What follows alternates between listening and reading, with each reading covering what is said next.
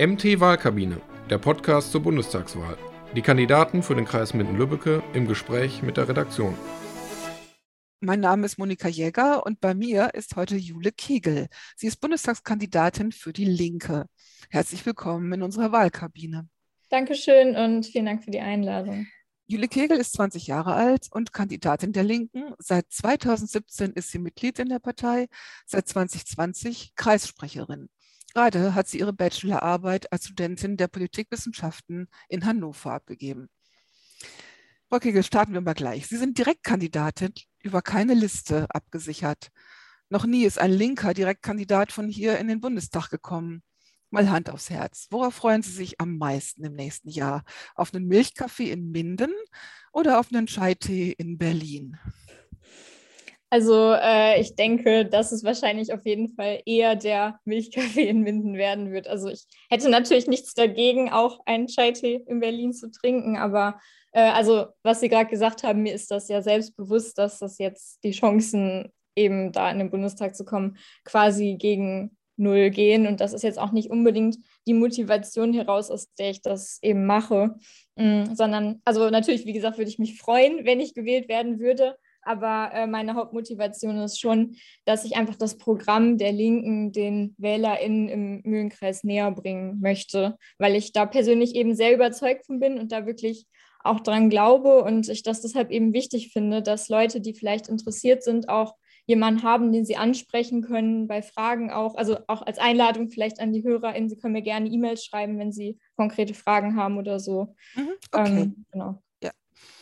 Ähm, unsere Gesellschaft diskutiert im Moment unter anderem, wie unvoreingenommen ähm, die alten weißen Männer oder die Babyboomer über eine bunter werdende inklusive Bevölkerung bestimmen können. Sie sind nun links und jung und weiblich. Worüber könnten Sie als Bundestagsabgeordnete gerechter entscheiden? Über die Zukunft der Rente oder über Veränderungen im Bildungssystem? Also ich denke, dass man das so nicht differenzieren sollte. Also ich würde sagen, der wichtigste Punkt ist halt, dass die Gesellschaft möglichst breit und möglichst authentisch abgebildet ist im Bundestag. Und ich würde halt sagen, das ist momentan eben noch nicht der Fall. Also äh, es ist ja schon so, dass eben die etwas älteren Altersgruppen, Altersgruppen deutlich stärker repräsentiert sind und äh, eben auch Männer überrepräsentiert sind und natürlich auch äh, AkademikerInnen deutlich überrepräsentiert sind. Also in der Hinsicht würde ich es jetzt natürlich auch nicht besser machen. Also ich bin ja selbst quasi Akademikerin, das muss man schon dazu sagen, also zumindest Akademikerin to be sozusagen. Mhm, mhm. ähm, genau, aber ich finde halt, wenn der Bundestag so gerecht verteilt ist wie möglich, also die Sitze im Bundestag, dass alle Gesellschaftsschichten da repräsentiert sind, dann können auch alle über alle Themen entscheiden. Also da würde ich jetzt nicht sagen, dass man nur über die Themen irgendwie am besten entscheiden kann, die einen selbst betreffen. Aber es ist eben nicht okay, meiner Ansicht nach und auch der Ansicht vieler anderer nach, wenn eine große Mehrheit, also eine Minderheit quasi über die Mehrheit der Menschen bestimmt. Ähm, mhm. Mhm. Genau, und dafür trete ich eben an und auch ganz viele andere tolle Kandidatinnen aus allen möglichen Parteien. Einige ja auch, die wirklich reelle Chancen haben und äh, mit denen fieber ich auf jeden Fall mit, dass das auch klappt. Mhm. Äh, Sie persönlich engagieren sich ja vor Ort, das haben Sie eben schon gesagt, weil Sie auch was zum Beispiel für junge Leute tun wollen. Wie erreichen Sie die eigentlich besser? Per Kurzvideos in TikTok oder durch Gespräche an Infoständen? Also das äh, finde ich schwierig, muss ich sagen. Also ich denke, TikTok und soziale Medien sind schon ein guter Weg, um auch junge Menschen zu erreichen. Aber man muss eben auch erstmal diese Basis bekommen an Followern. Und ich glaube, das ist halt nicht so einfach, die, die sich erstmal aufzubauen. Das kann halt dauern, bis man das äh, hat. Und von daher würde ich auf jeden Fall niemals nur auf so digitale Methoden setzen, sondern ich denke schon, dass persönliche Gespräche auch wichtig sind. Also ich habe jetzt auch im Zuge des Wahlkampfs noch einige Veranstaltungen, die insbesondere mit jüngeren Menschen auch sind, also zum Beispiel an Schulen. Und äh, ich muss sagen, da freue ich mich auch besonders drauf, weil ich äh, gerade mit jüngeren Menschen Gespräche oft sehr spannend finde, weil die sehr neugierig sind oft und ähm, eben noch nicht so voreingenommen. Ähm, und von daher meiner Ansicht nach immer sehr angenehme GesprächspartnerInnen. Mhm. Ähm, jeder kann ab 18 Jahren in Deutschland den Bundestag wählen. Ähm, darüber wird ja immer diskutiert, ob es geändert werden sollte. Ähm, was sagen Sie? Wahlrecht für Kinder mit sechs oder für Senioren mit 106? Also das ist tatsächlich äh, in unserer Partei eine relativ äh, kontrovers diskutierte Forderung. Also es ist schon so, dass äh, wir eigentlich alle fordern, das Wahlrecht, also das Alter für das Wahlrecht zu senken, mindestens auf 16. Also das ist ja eigentlich bei uns äh, Konsens und auch in einigen anderen Parteien.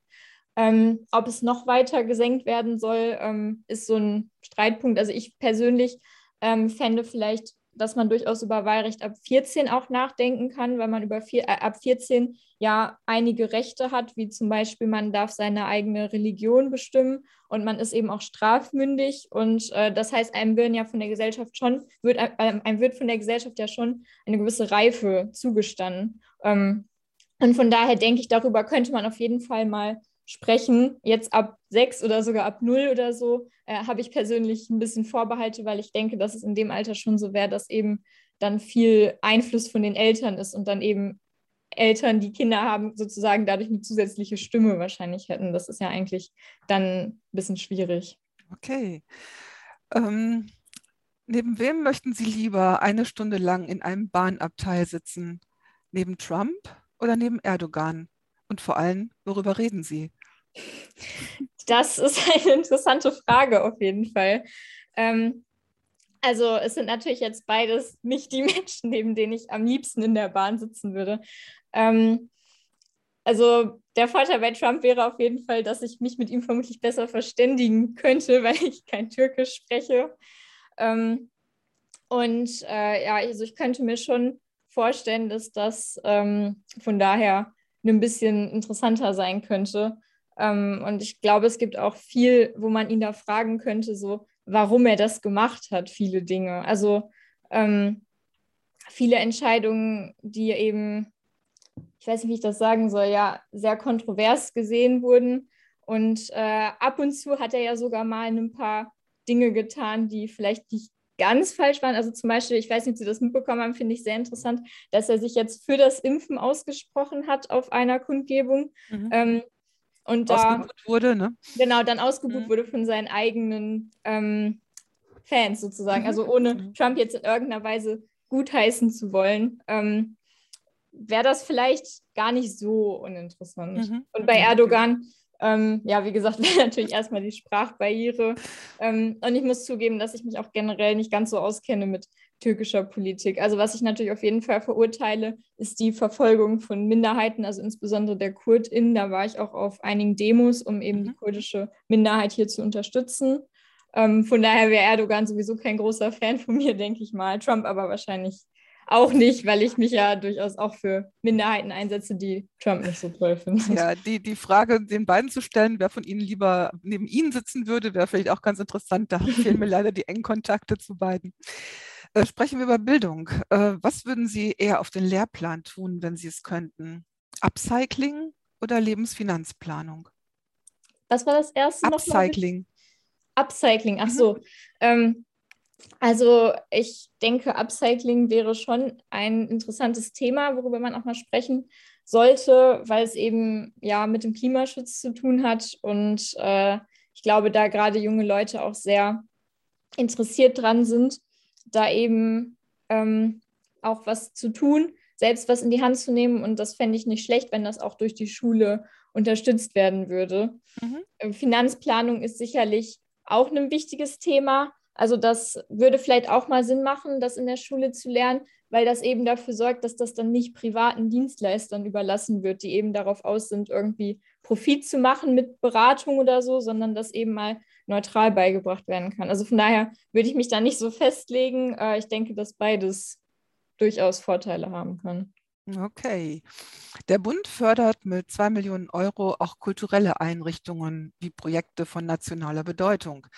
Wenn Sie im Bundestag säßen, gäben Sie Geld für Wacken oder für Wagner-Opern?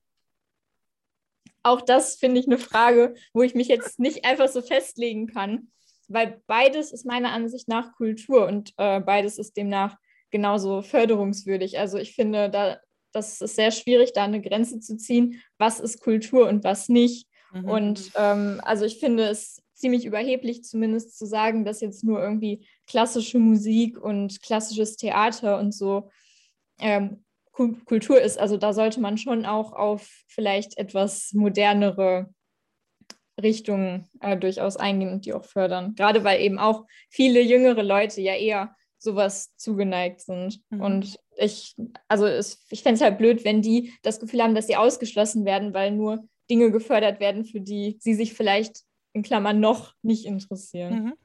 Mhm. Äh, wo wird man sie zuerst sehen? Also ähm, ich bin jetzt kein großer Hardrock-Fan. Mhm. Ähm, mit Opern kenne ich mich aber auch nicht so aus. Aber ich war tatsächlich schon mal in der Wagner Oper mit dem Musikkurs.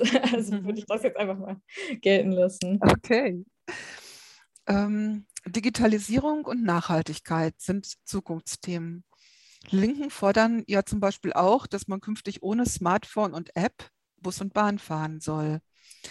Wie entscheiden Sie sich denn? Monatskarten, die auf Papier gedruckt werden oder wie in Schweden als RFID-Chips unter der Haut? Also ich glaube, äh, Einpflanzung unter der Haut, da sind wir also auch allein technisch noch sehr weit von entfernt und da bin ich mir auch nicht sicher, ob das äh, so die beste Lösung ist. Also ich finde es schon gut, wenn man eine digitale Lösung hat, die man aber eben auch außerhalb des Körpers tragen kann. Ähm, aber genau das ist eben der Punkt, was Sie auch schon richtig angesprochen haben, äh, dass wir sehr skeptisch sind, was immer Überlegungen angeht, Dinge ausschließlich digital anzubieten, weil damit eben schon große Bevölkerungsgruppen auch ausgeschlossen werden. Also einmal natürlich viele ältere Menschen und auch äh, Menschen aus Haushalten, wo vielleicht eben nicht jede Person ein eigenes digitales Endgerät hat.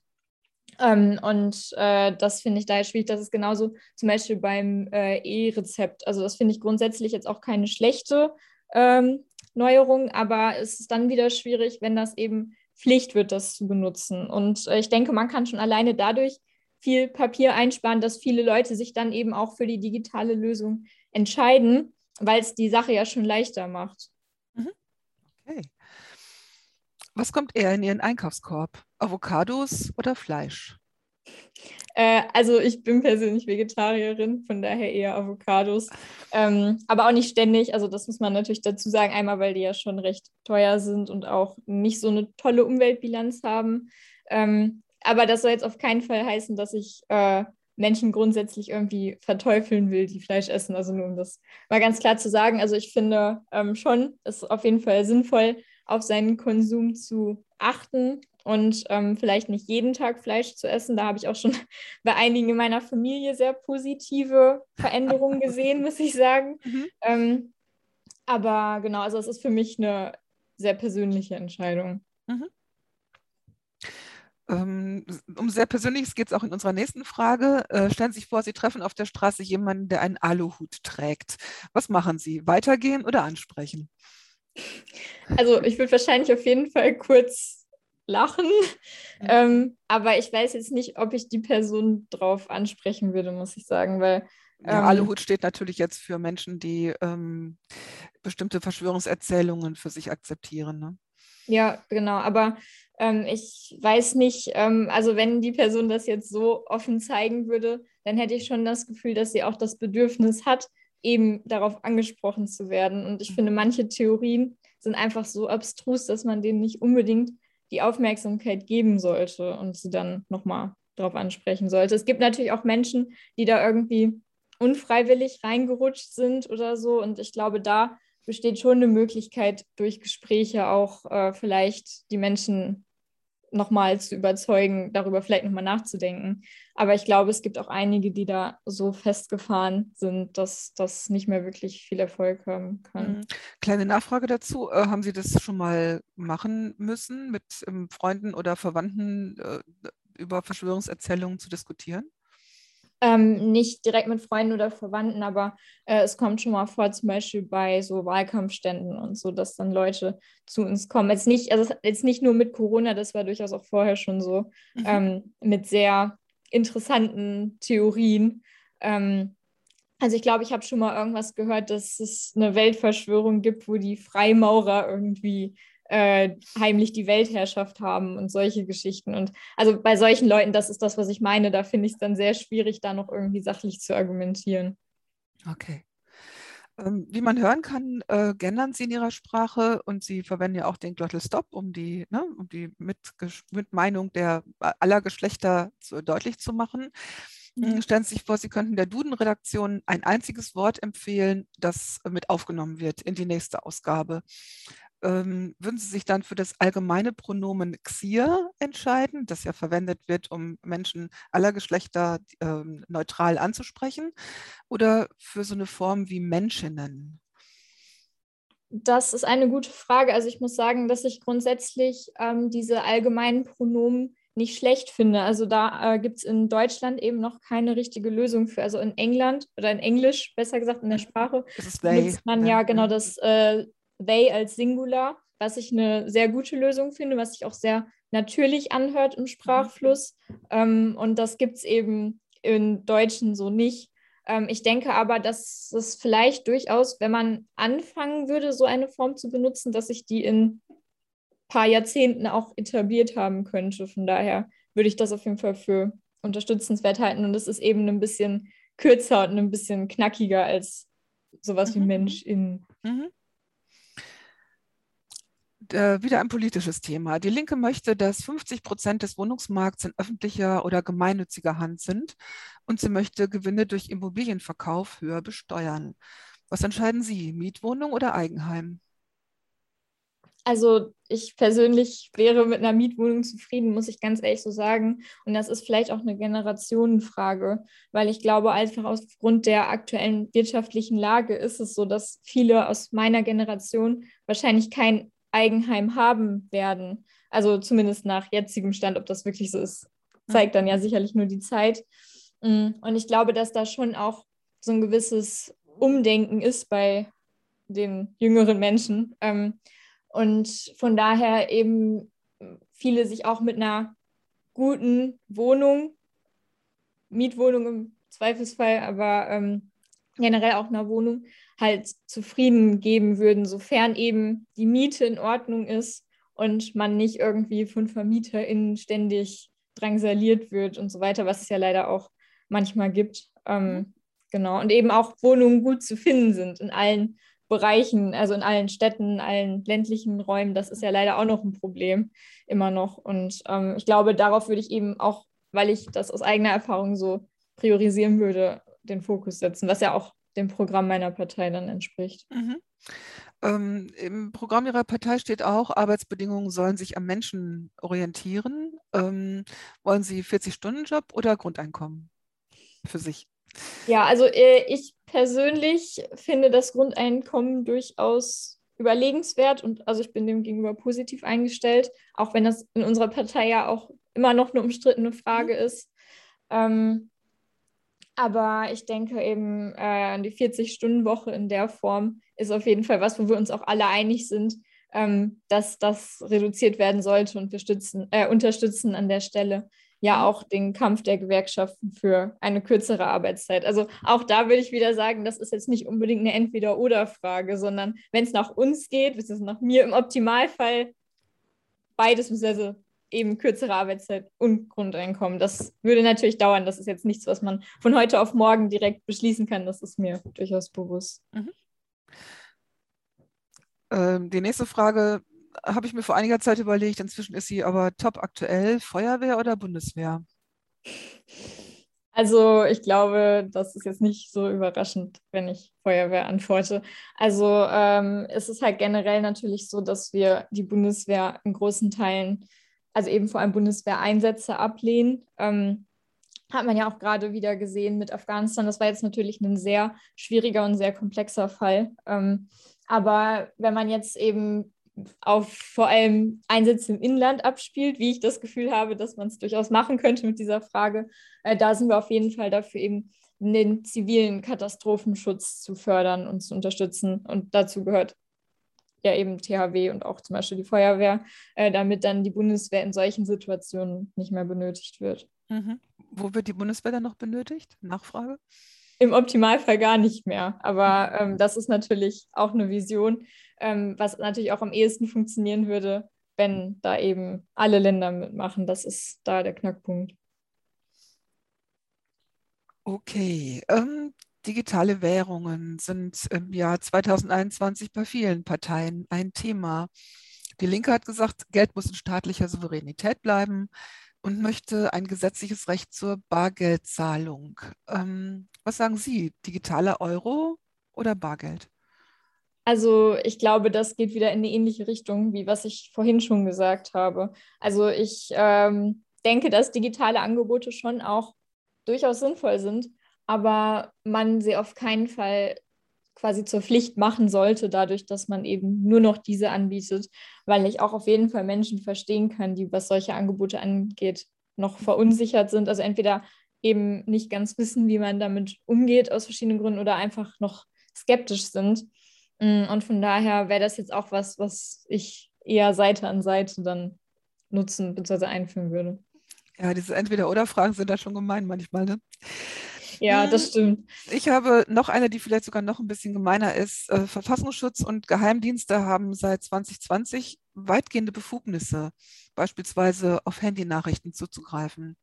Die Linke war stets vehement dagegen. Was sagen Sie, Staatstrojaner oder Kinderpornografie? Ja, die Frage ist durchaus gemein.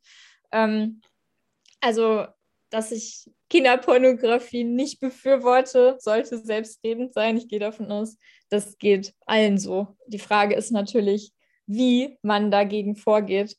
Ähm, und ich glaube, dass ein Staatstrojaner da nicht die einzige Möglichkeit sein kann, dagegen vorzugehen. Und von daher kann ich auch da jetzt natürlich mich nicht einfach so festlegen. Mhm. Ähm, bis 2030 will die Linke auch komplett weg von Verbrennern und lobt Elektromobilität. Naja, im Wahlkampf wird jetzt aber gerade ähm, aufgrund der Grünen nochmal eine ganz andere Alternative diskutiert. Also, was würden Sie tun? Eher Wasserstoff in die Fläche bringen oder Lastenräder fördern? Also mit dem Wasserstoff haben wir tatsächlich gewisse Probleme, weil es eben sehr viel Energie kostet, den überhaupt zu erzeugen und äh, den halten wir nur in bestimmten Bereichen für sinnvoll. Ähm, bei Elektromobilität ist es aber auch so, das muss man ganz klar sagen, grundsätzlich sind wir da schon für, das ist durchaus richtig. Wir sind aber auch der Meinung, dass eben nicht mehr jeder auf ein Auto angewiesen sein sollte. Ähm, also wir wollen massiv den öffentlichen Nahverkehr fördern, mittelfristig gesehen auch äh, kostenlos gestalten. Dann würde sich übrigens auch die Frage nach dem Chip erübrigen, um das nochmal aufzugreifen. Ähm, und ähm, im Zuge dessen ist es eben so, dass dort auch Elektromobilität dann eingesetzt werden soll für Busse, für Taxis und so weiter, geteilte Autos zum Beispiel. Ähm, aber sowas wie Lastenräder halte ich durchaus dann auch für sinnvoll, weil das eben gute Möglichkeiten sind, wie Menschen weniger auf Autos angewiesen sind. Da ist natürlich auch das Problem, das habe ich jetzt öfter gelesen, dass ähm, viele Menschen einfach sagen, ja, aber sie hätten für ein Lastenrad eben gar keinen Platz, weil überall alles zugeparkt ist mit Autos und so weiter. Und das ist eben der Punkt, warum wir sagen, es wäre gut, wenn man eben ein Konzept etablieren könnte, sodass nicht mehr jeder unbedingt ein Auto braucht, um irgendwie von A nach B zu kommen. Zumal es ja auch viele Menschen gibt, die gar kein Auto fahren können aus verschiedenen Gründen oder wollen. Und es ja meiner Ansicht nach auch nicht in Ordnung ist, diese Menschen auszuschließen. Von daher würde das aus mehrerer Hinsicht Sinn ergeben. Mhm wenn sie das Klima retten oder die Flüchtlingskrise lösen könnten. Eins von beiden. Was tun sie zuerst? Also das Klima zu retten ist eben eine sehr, sehr, sehr dringende Aufgabe. Und von daher, ich denke, das würde ich zuerst tun. Die Sache ist, dass das nämlich auch einige Probleme lösen könnte in Bezug auf Geflüchtete. Also es ist ja eben so, die, die Menschen, die jetzt auf der Flucht sind, natürlich äh, denen hilft das nicht und die sind auch, denen ist auch weiterhin zu helfen, auf alle Fälle. Also ich bin ja auch seit Jahren in der Seebrücke Minden aktiv. Ich setze mich sehr ein für sichere Fluchtwege. Also bitte auf keinen Fall da jetzt irgendwie so verstehen, dass das kein Anliegen für mich ist. Aber ähm, eben, es könnten zumindest viele zukünftige Fluchtbewegungen auch dadurch verhindert werden, durch ähm, die Rettung des Klimas, da dann eben viele Flüchtlinge gar, äh, gar nicht erst flüchten müssen, wenn man zum Beispiel bedenkt, dass einige Inselstaaten in den nächsten Jahrzehnten, ähm, also dass es da die Projektion gibt, dass die vermutlich komplett versinken werden. Nicht zu vergessen, dann natürlich noch Naturkatastrophen wie eben Tsunamis und so weiter. Ähm, also von daher, ich denke, da, wenn man das Klima rettet, kann man durchaus in Teilen auch Geflüchteten oder zukünftigen Geflüchteten helfen. Mhm. Sie äh, bekommen jetzt von mir die Macht, äh, eine Vorlesung für den Bundestag zu organisieren. Zu welchem Thema tun Sie das? Was genau meinst du mit Vorlesung? Ähm, alle Politiker müssen, bevor sie über ein Thema entscheiden, eine Vorlesung hören. Zu welchem Thema würden Sie das ähm, aussuchen? Ah, okay, gut. Ähm, das ist eine interessante Frage tatsächlich.